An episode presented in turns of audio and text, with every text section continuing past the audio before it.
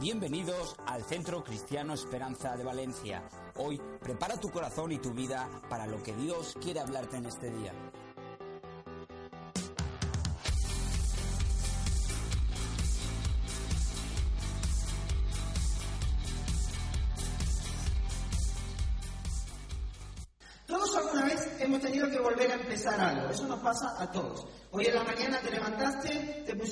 Ropa y dijiste, "Ay, no me queda tan guapo, mejor me voy a cambiar porque esta me queda mejor. ¿O no? Te miraste y, y te hiciste un peinado y dijiste, ay, voy a volver a empezar porque este peinado me hace más viejo, entonces me voy a peinar diferente, ¿no? Y no te das cuenta que lo viejo viene por las arrugas, no por el peinado, pero bueno, está bien.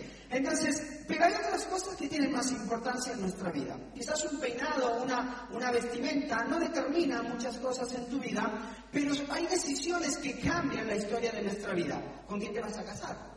La persona con la que te pusiste de novio te pusiste de novia. La carrera que decidiste empezar y a mitad de tiempo te diste cuenta que no era la carrera que tenías que hacer. Y cuando llevas dos años, te lo digo por experiencia propia, llevas dos años haciendo la carrera y te dices, jolín, esta no era la carrera.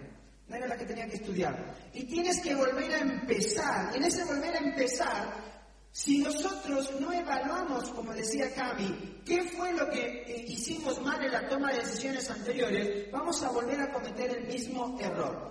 Y nos pasa la mayoría de las veces que cuando hacemos una cosa, la hacemos mal, la hacemos otra vez, la hacemos otra vez, tenemos ciertos dichos, ¿no? Como ese dicho, ¿cuándo aprenderé? ¿O por qué no lo habré pensado antes? O lo que siempre decimos, no, tropecé de nuevo con la misma piedra, ¿ok? Dijo un hermano por ahí, ¿ok? Como que otra vez volví a tropezar con la misma piedra. ¿Y por qué nos pasa eso? Porque hay algo que nosotros no hacemos, que es preguntarnos qué debo hacer la próxima vez que vuelva a empezar. Si yo me, puse de novio una vez y no funcionó, me puse de novio dos veces, tres, cuatro, cinco, a la décima vez ya tiene que, tengo que por lo menos hacer una evaluación de cuál está siendo el problema en la relación que no está funcionando.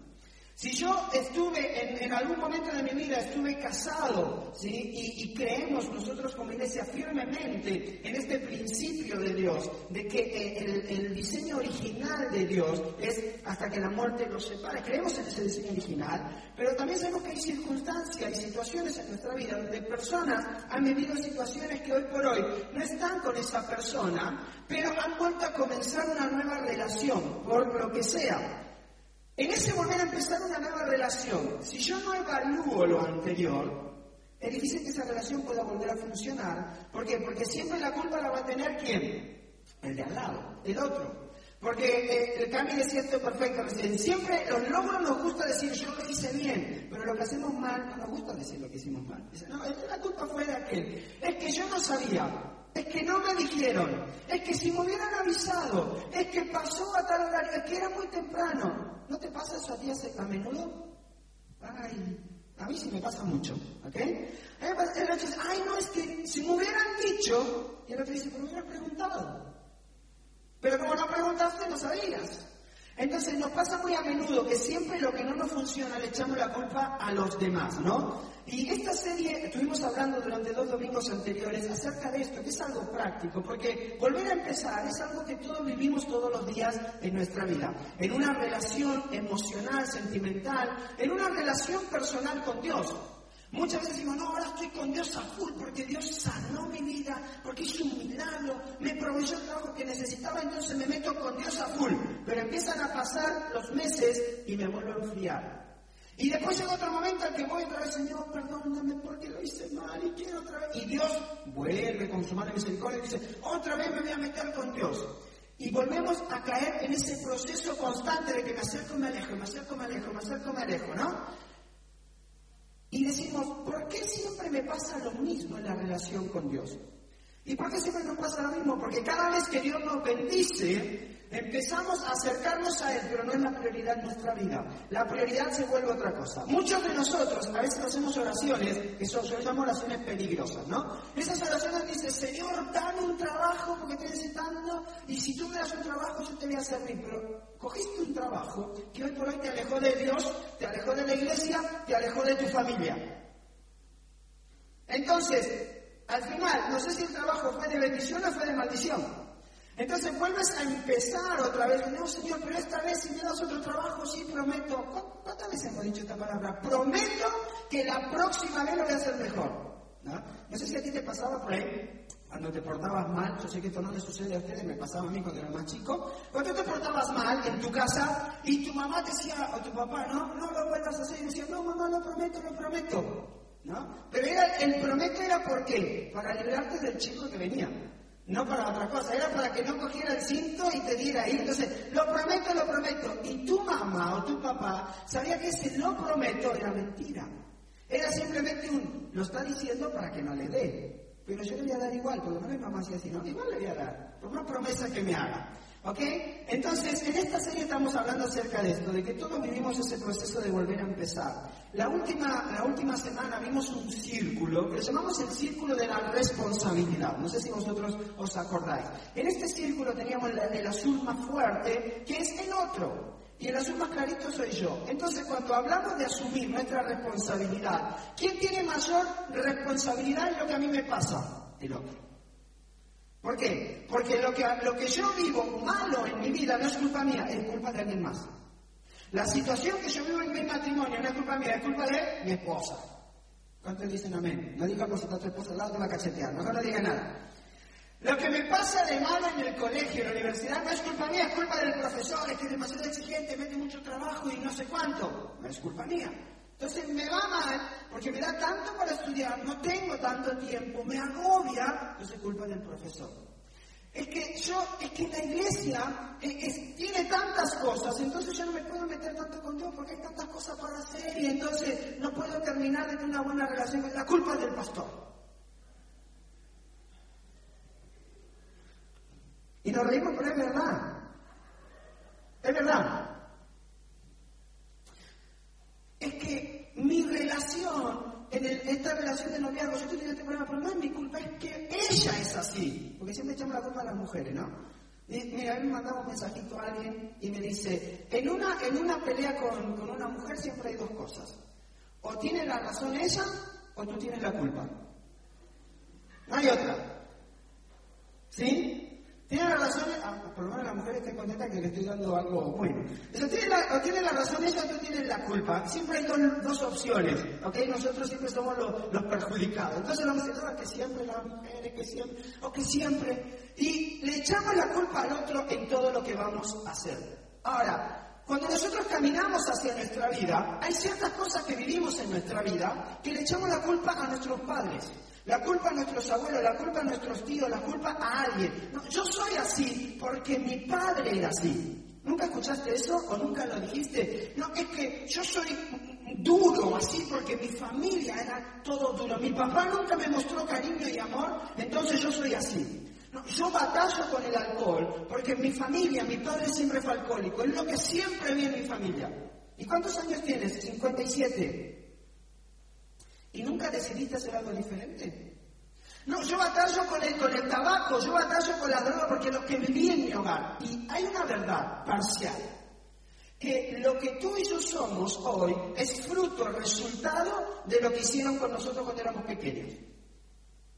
¿Sí? Tú eres fruto, mira, si tú tuviste un papá que te malcrió, tú vas a ser un malcriado. ¿O no?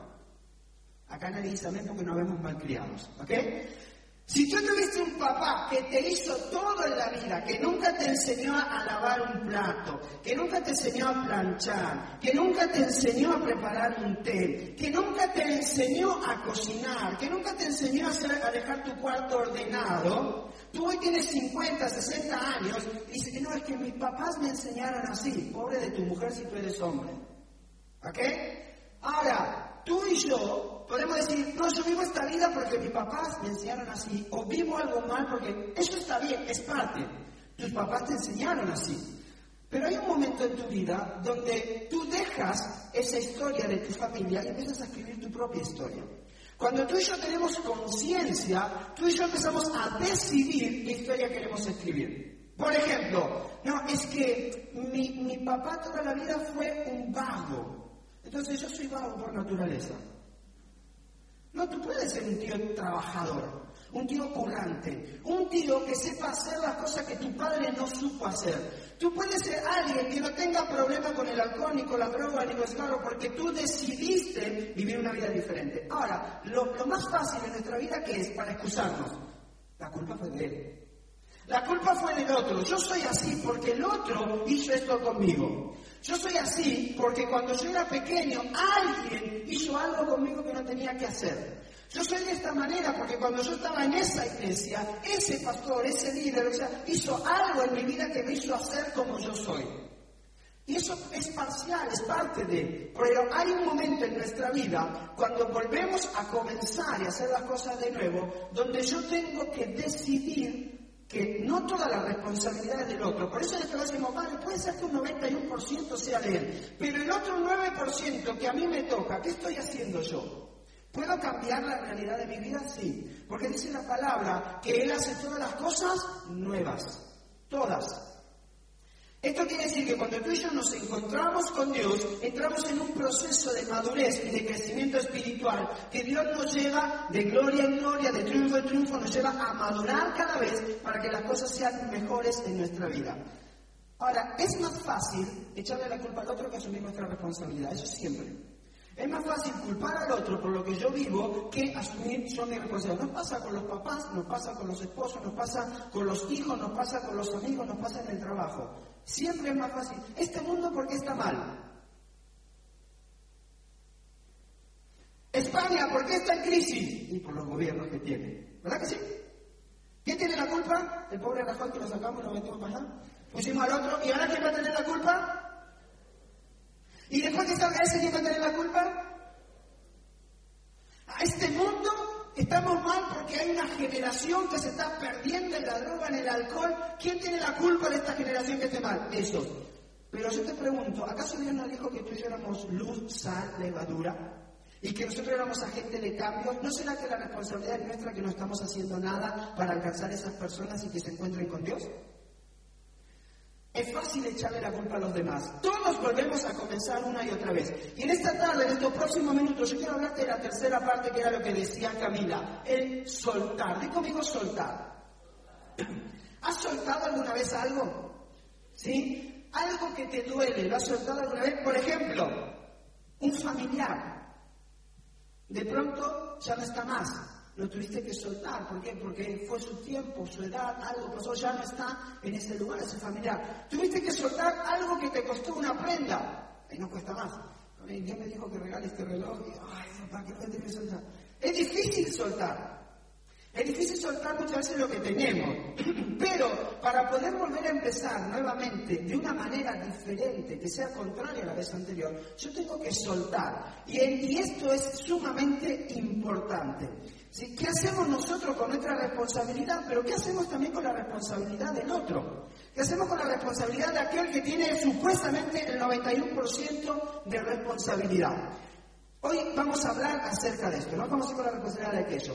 Esto es importante porque así como tú y yo no lidiamos, ni dejamos aquello, ni abordamos, ni afrontamos la responsabilidad que nos toca, si no lo hacemos, nos llevamos con nosotros al futuro aquellas cosas que no hemos trabajado. Mira, si tú eres, y yo soy una persona, que yo tengo ciertas cosas en mi carácter, que no estoy dispuesto a trabajarlas y son lo que siempre hace que mis relaciones se rompan, le voy a poder seguir echando la culpa a todos los demás, pero me la llevo hacia mi futuro y la pongo en otra relación. Y me la llevo a mi futuro y la pongo en otra relación. En la relación con Dios, en la relación con la iglesia, en la relación con tus padres, ¿Por qué? Porque si tú no lo abordas, no lo trabajas, vas a seguir llevándolo al futuro. Pero pasa lo mismo con aquellas cosas que están de nuestro pasado. ¿Ok? Si no lidiamos con ellas, vamos a hacer que esas personas que alguna vez nos hicieron daño, las llevemos con nosotros en nuestro futuro. Seguramente tú estás sentado en esta tarde aquí y mientras yo esté hablando, se te va a venir a la cabeza alguna persona que alguna vez te hizo algo malo. ¿Sí? Y si nadie te lo hizo, no te preocupes, ya te llegará. No te pongas tan contento.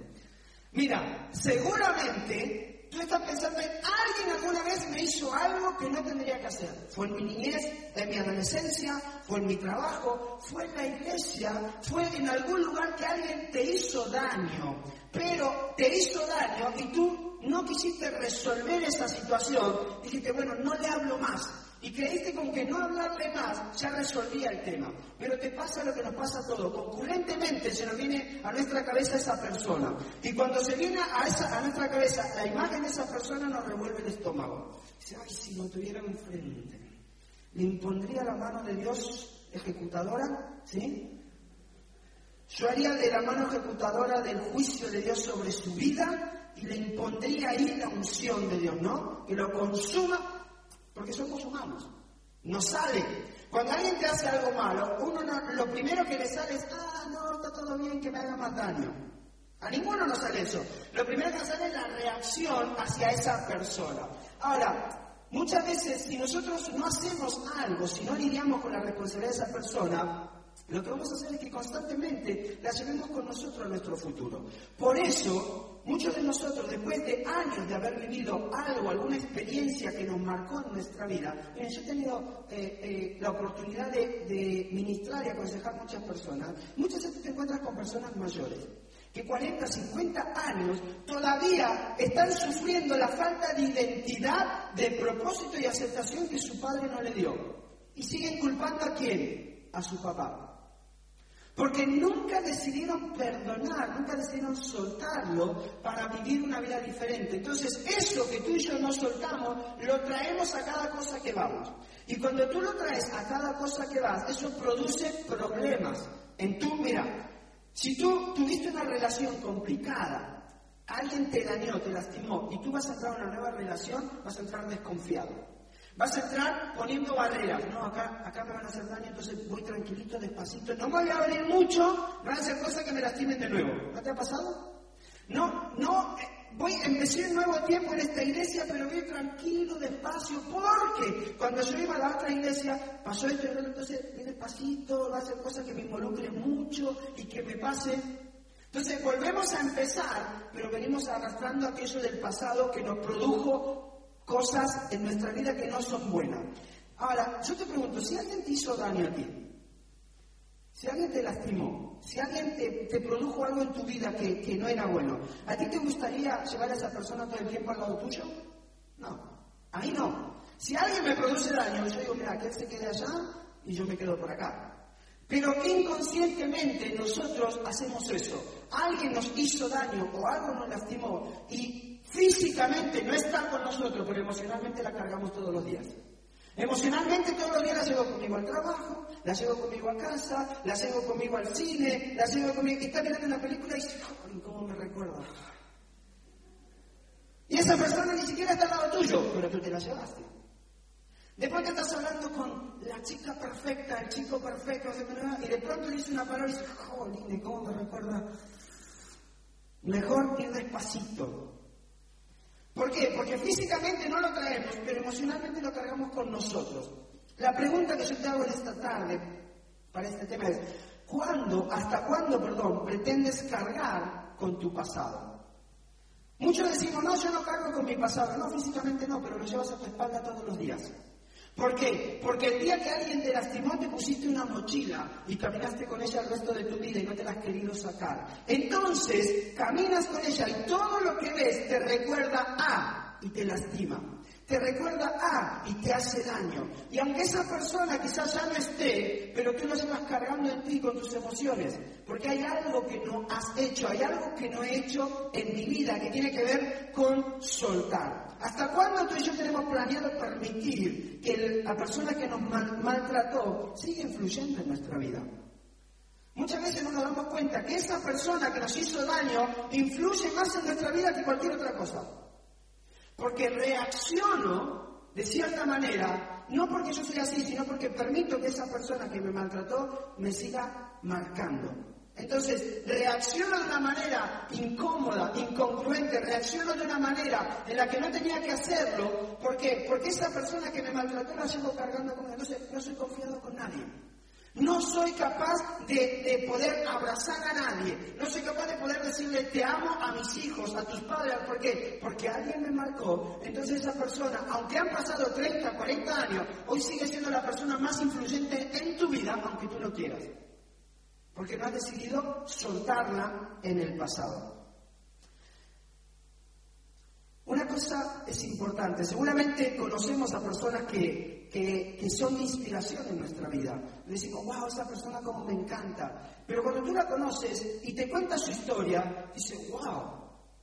¿Y cómo haces para vivir la vida que vives? ¿Cómo haces para hacer lo que tienes si viviste tremenda tragedia en el pasado? Y todos ellos te van a decir lo mismo que lo que yo compartí esta mañana acerca de mi papá. Todos te van a decir esto, aunque yo tuve un padre alcohólico, aunque tuve un padre mujeriego, aunque tuve un padre maltratador, aunque tuve un padre ausente, yo decidí ser diferente. Yo decidí que mi vida no iba a ser igual.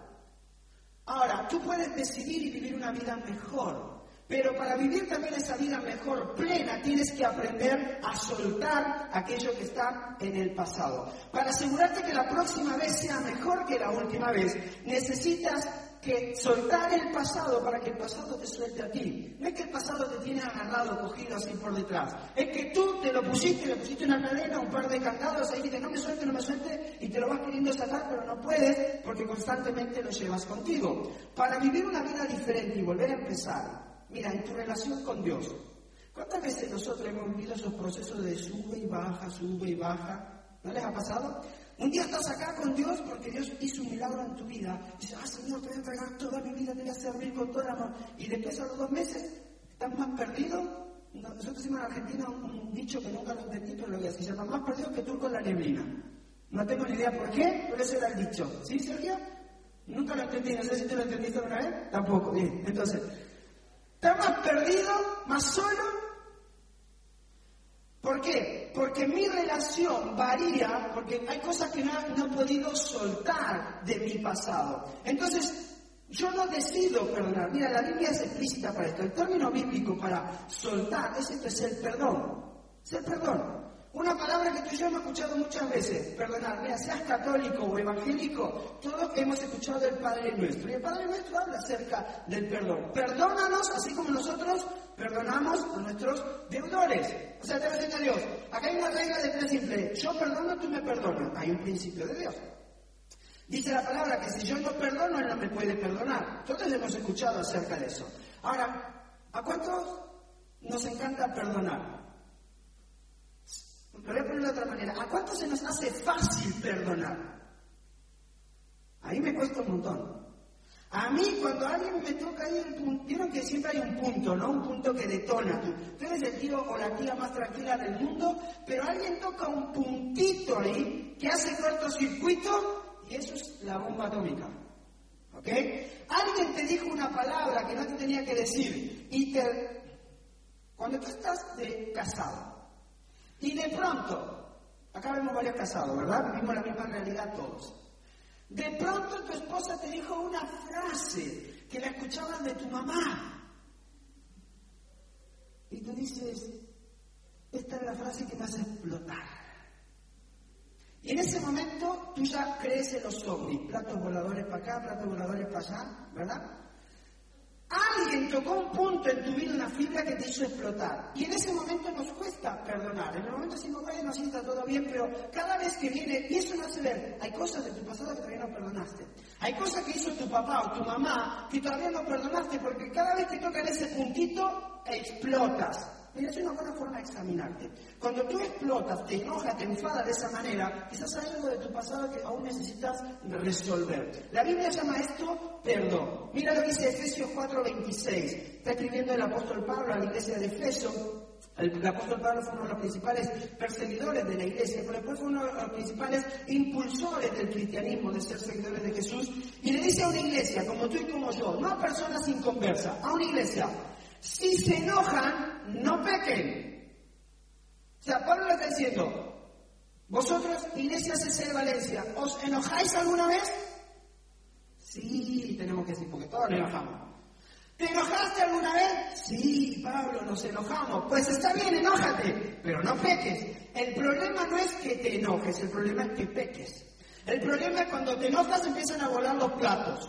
Cuando te enojas empiezan los golpes. Cuando te enojas salen de tu boca palabras que nunca la otra persona había escuchado. Cuando te enojas las puertas de tu casa parecen giratorias. ¿No? Cuando te enojas, eso me parece un alien que un, hijo de Dios.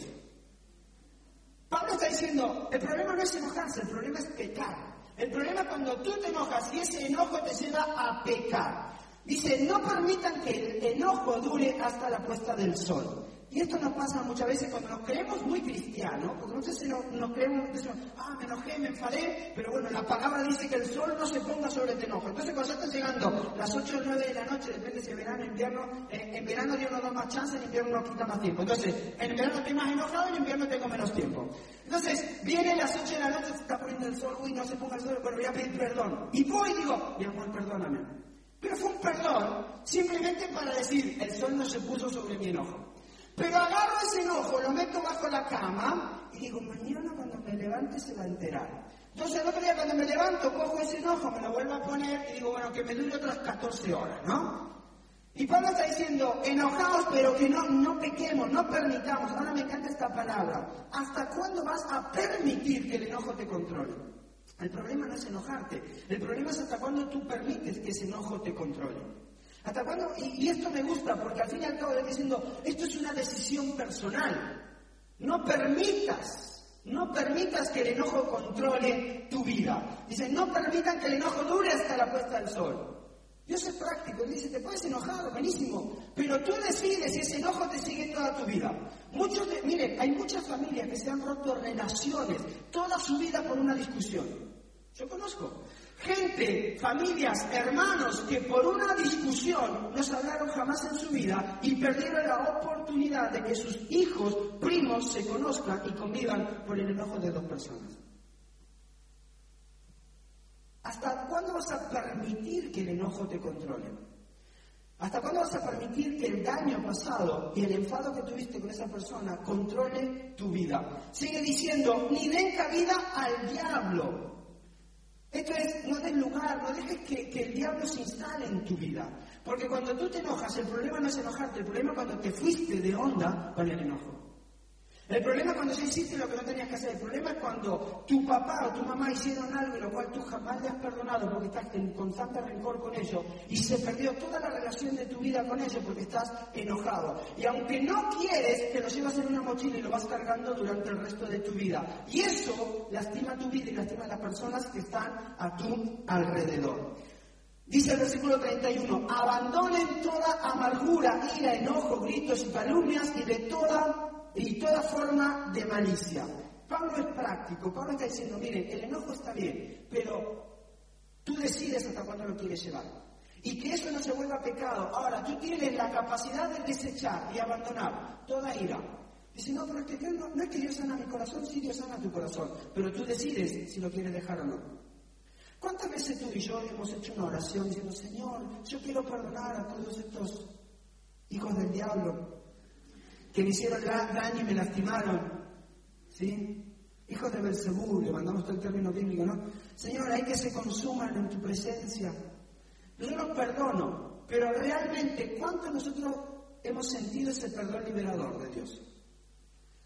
Y pasa los meses y de pronto sucede algo y te activa otra vez lo que está dentro y tú te das cuenta que no perdonaste, porque sigues teniendo ese mismo rencor. Miren, mi papá, yo les contaba esto, mi papá un, eh, decidió ser diferente a la vida que él tuvo con, su padre tuvo con él. No, decidió no vivir eh, una vida alcohólica, aunque fue alcohólico en su momento, pero dejó el alcohol. Decidió ser un excelente papá, pero algo le pasó en su vida. ¿Sabes qué? Nunca perdonó a su papá. Nunca pudo perdonar a su papá por lo que le había hecho. Y, y cuando ya era grande, él, siempre que él hablaba de su papá, se rompía por dentro, lloraba y te daba bronca. ¿Por qué? Porque lo único que él podía acordarse de su papá era lo mal papá que había sido. Y durante años, más de 50 años, él se puso esa mochila al hombro y cargó con su papá hacia el futuro. Con nosotros fue un excelente padre, pero él por dentro nunca pudo ser feliz. ¿Por qué? Porque no fue capaz de perdonar a su papá. Lo triste es que su padre murió. Y él no tuvo la oportunidad de sentarse frente a su papá y decirle, papá, te perdono. Porque no lo quería perdonar.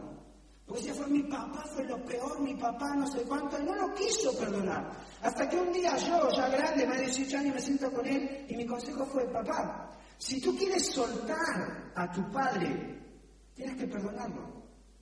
Porque jamás vas a vivir en plena libertad si tú no perdonas a tu padre. Y esto no se trata de si estás con él o no estás con él. Porque quizás la persona que te hizo daño no está contigo. Quizás está en otro país y está disfrutando en la playa, pasa para arriba tomando el sol. Y tú acá llorando por lo que te hizo y él tomándose una piña por allá, una piña colada.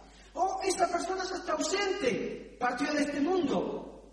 Dice, bueno, ¿y qué me voy a quedar con ese rencor toda la vida? No, porque el perdón es una decisión. El perdón es un momento en el que tú dices, yo quiero perdonar. Más de 50 años después, mi padre recién pudo ser libre porque decidió perdonar a su papá. Y en una oración que tuvimos ahí, él fue capaz de decir, Señor, yo perdono a mi papá. Perdona a mi papá por haber sido un mal padre, por haber sido borracho, por haber sido un mujeriego, por haber sido un padre que me abandonó, por haber sido alguien que no me dio aceptación, que no me dio valor. Yo lo perdono. A partir de ese momento, mi papá ha sido otra persona. Pero hay algo que tú tenemos que hacer, que es decidir. Por eso el apóstol Pablo dice, ustedes tienen la capacidad de abandonar esas cosas. Y sigue siendo el versículo 32. Más bien sean bondadosos y compasivos unos con otros y perdónense mutuamente, así como Dios los perdonó a ustedes en Cristo Jesús. Mira, esto es fácil. Dios dice, si tú perdonas, yo te voy a perdonar. ¿Ok? Entonces, es importante que tú y yo seamos bondadosos, pero lo más importante de esto es que la persona que más va a disfrutar de ese perdón eres tú. La persona que más va a vivir mejor cuando perdones seas tú, porque no te va a pasar de que cuando vayas al cine y estés mirando una película o estés tomando tu café haya algo o alguien que te recuerde a esa persona que te hizo daño. Entonces vas a poder hacer, vas a poder ser libre totalmente. Hay una palabra, estás claro por ahí, hay una, hay una palabra que me encanta, que dice así. Eh, me encanta este, este, pasaje bíblico que está en Filipenses 3:12. Dice, el apóstol Pablo dice, no quiero decir que ya haya logrado estas cosas ni que ya haya alcanzado la perfección, pero sigo adelante a fin de hacer mía esa perfección para la cual Cristo Jesús primeramente me hizo suyo. No, amados hermanos, no es que lo haya logrado, pero me concentro únicamente en esto. ¿Qué dice ahí? Olvido el pasado y fijo la mirada en lo que tengo por delante. El gran problema de estar atado a nuestro pasado es que nos impide fijar la mirada hacia adelante. Porque el otro tuvo culpa, seguramente, pero yo decido si perdono o no perdono. Eso es responsabilidad mía. Yo no puedo determinar las actitudes de otro hacia mi vida, pero sí puedo determinar cuál va a ser mi actitud frente a esa persona. Porque alguien me lastimó, alguien me dañó, Ahora, dice, y si esa persona hizo algo realmente malo, ilegal, pues mira, si tiene que denunciarlo, denúncialo. Si tiene que ir a la cárcel, que vaya a la cárcel. Se va a presentar a dos juicios, el, el terrenal, el juicio de las personas que lo tienen que juzgar, los jueces, y el tuyo. Esa persona debe asumir la responsabilidad de sus decisiones. Si tiene que ir a la cárcel, yo no estoy diciendo eso, no me malentiendas. Estoy diciendo que aunque esa persona vaya a la cárcel, si tú no eres capaz de perdonarla, vas a arrastrar a esa persona todos los días de tu vida. Y aunque esté ahí hundiéndose en la cárcel, pasándola mal en ese lugar, tú, en tu libertad, vas a ser prisionero de esa persona. Porque lo llevas contigo. Porque no has sido capaz de soltar. Mira, hubo un caso acá en España que me encantó mucho, que son los eh, Mariluz, ¿se acuerdan? ¿Sí? Los papás de Mariluz, me encantó, porque esa persona tenía que ir a la cárcel y tiene que pagar todo lo que pasó, pero sus papás hicieron algo espectacular, decidieron perdonarlo. Y no se trata si bueno que perdones para que no vaya a la cárcel. No, no, no, esa persona toca ir a la cárcel, que vaya a la cárcel. El perdón te libera a ti, no a la otra persona. El perdón me libera a mí, el perdón me permite experimentar una nueva vida a mí, no al otro. El otro ni se acuerda lo que me hizo. Quizás lo hizo a propósito, quizás no lo hizo. Quizás te pasa alguna vez, vas a algún lugar y alguna persona que es que tú dices que me va a saludar, te pasó por el lado y no te saludó. ¿No te pasó alguna vez? No me saludó. Y quizás no te vio, pero tú y yo no hicimos la película. ¿Le habré hecho algo? ¿Por qué me miró así? ¿Y esa cara? Y el otro iba pensando que tenía que ir al cine. La película que estaba... Y te pasó corriendo y tú te quedaste, ah, te tiene algo contra mí. El pastor hoy se bajó, pasó por el lado mío y no me saludó. ¿Sabe cuántas veces me han dicho a mí eso? Pastor, ¿usted tiene algo contra mí que no me saludó? Y mi respuesta siempre es la misma, mira, si yo no te saludo, ven y salúdame. Así de fácil. Seamos maduros espirituales. Si yo no te saludé fue porque quizás no te vi, porque iba pensando en otra cosa. Entonces no te quedes con, ah, tendrá algo contra mí el pastor, habrán dicho que no sé qué cosa, cuál, o este, esta persona que me tenía, no me... Y, y nos vamos acá, si nos hacemos una película y no somos capaces de confrontar la situación, y cada vez que vemos a esa persona nos hierve la sangre, y después de esa persona viene y te saluda, todo normal, ¿cómo estás? Y dice, este cara dura no quiere afrontar la situación. Y el otro no tiene ni idea. Pero tú cargaste un enojo y cargaste a esa persona contigo. Durante toda la semana esa persona comió contigo, durmió contigo, se duchó contigo, fue al cine contigo, hizo todo contigo. ¿Por qué? Porque lo llevabas contigo y cada vez que te acordabas te remordías por dentro. Y Pablo nos enseña acerca de esto. Nos está, diciendo, fijo mi mirada en lo que está por delante y así avanzo hasta llegar al final de la carrera para recibir el premio celestial al cual Dios nos llamó por medio de Cristo Jesús. Mira, para volver a empezar una vez más y que sea diferente esa vez, lo, segundo que tienes que hacer después de asumir tu responsabilidad es soltar. Soltar a una persona. Y ese soltar es perdonar. Porque quizás tu vida está detenida en un punto que no puede avanzar más en una relación, no puede avanzar más en un trabajo, no puede avanzar más profesionalmente, no puedes avanzar más en tu familia. ¿Por qué? Porque aún sigues echándole la culpa al otro y no has decidido perdonarlo. Y el otro vive su vida feliz y contento. Para volver a empezar, yo necesitamos soltar. El perdón es liberador. Mire, la palabra nos enseña que el perdón no es un sentimiento. El perdón es una decisión. Tú decides perdonar. Ay, que no siento perdonarlo. ¿Y cuánto lleva así? 40 años, pero todavía no he sentido. O sea, en algún momento Dios me tocará. Y Dios también está diciendo, miren, te cuento un chiste para que esté más espiritual todo.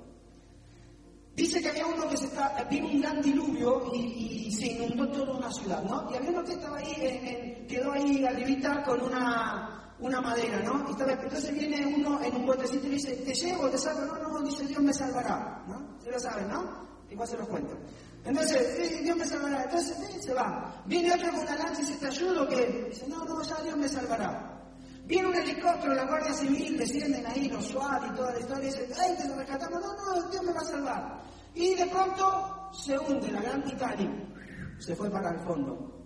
Y llega al cielo, y todo enfadado le dice a Dios, Dios, ¿qué pasó? No que me a venir a salvar, y yo esperándote ahí, y le dice, tres te mandé para que te salvaran. Ninguno lo quisiste. Muchas veces creemos que no funciona así. No, Señor, un fuego de tu cielo una noche en tu presencia me consume y yo ya perdoné a todos. No es así. No, Señor, puede que eso te ayude, pero al fin y al cabo es una decisión. Por eso la palabra nos enseña, cuando traigas tus ofrendas, y no hablo solamente de la ofrenda monetaria, habla de tu ofrenda de adoración, de tu ofrenda a Dios por lo que Él es. Cuando traigas esa ofrenda y te acuerdes que tienes algo contra alguien, antes de traer tu ofrenda, ve y pídele perdón. Dios me está diciendo, mira, Va a haber un momento, un clima espectacular. Momento yo me quería hacer sentir algo en el corazón que nunca has sentido. Un fuego que te va a consumir. Y cuando tú sientas eso vas a sentir que tienes que perdonar. Y en ese momento no. Diciendo, ¿se te vino a la memoria algo? Además, tú venías trayendo tu ofrenda esta tarde y venías pasando y de pronto pasaste por el lado del que, el que te había hecho algo. Y tú lo miraste y dijiste, que esto bendiga, hijo de Dios. Tú pusiste tu ofrenda y tú fuiste. Y Dios lo que está diciendo es, tú viniste acá, lo viste a este que te hizo algo malo, no lo sientas, es un acto. Ve, pídele perdón. No, porque Él me lo hizo a mí. Dios no te está preguntando quién te hizo. Te está diciendo a ti que lo hagas. Dice, te perdono por todo lo que me hiciste. Dios te consuma con su fuego. No, esa parte no. Porque somos buenos para espiritualizar todo. Somos buenísimos para hacer espiritual todo aquello que, o, o reespiritualizar aquello que realmente ya es espiritual. Es espiritual que tú tengas la necesidad de ir y pedir perdón a alguien. Es espiritual que tú no sientas algo y que lo tengas que hacer. Porque el perdón, como el amor, es una decisión. Porque tú te levantas hoy con ganas de amar a una persona y mañana te puedes levantar con ganas de odiarla. ¿Nunca te pasó? No, a ustedes no, a mí me pasa mucho. Tú te levantas, hoy la amas a tu esposa porque fue espectacular y mañana hizo algo que no, no te gustó y ya no la amas tanto. Entonces, por eso en este mundo vivimos de esta manera. Porque tú lo vales. Y como tú lo vales, si hoy sientes amar, mire, cuando tú escuchas a estas noticias de se separó Bisbal de no sé quién y ahora está juntado con el otro. Entonces, ¿cuál es la respuesta? Es que ya no nos amábamos. Ya no sentíamos lo mismo. Por eso Dios dijo, cuando creó al hombre y la mujer, cuando los formó, y cuando tú y yo hacemos nuestros votos en el matrimonio, decimos en las buenas y en las malas. ¿Hay malas, Carlos? Sí, ¿verdad? Pero para eso tenemos vino y jamón. Nosotros lo entendemos, ¿no? El curso de matrimonio. Hay buenas, hay buenas. Hay salud, hay enfermedad. Hay pobreza, hay riqueza. Lo que estamos diciendo es, como ya sé que las cosas van a ser malas en algún momento, no va a ser por lo que siento, va a ser por lo que decido. Porque Jesús cuando fue a la cruz fue por una decisión, porque quizás él ha dicho, pero ¿por qué tengo que morir por Daniela? ¿Por qué tengo que morir por Leo? ¿Por qué tengo que morir por Carlos, por Néstor? ¿Por qué tengo que morir por Sergio? ¿Por qué tengo que morir por Paco? Si eso van a ser más malos que nadie.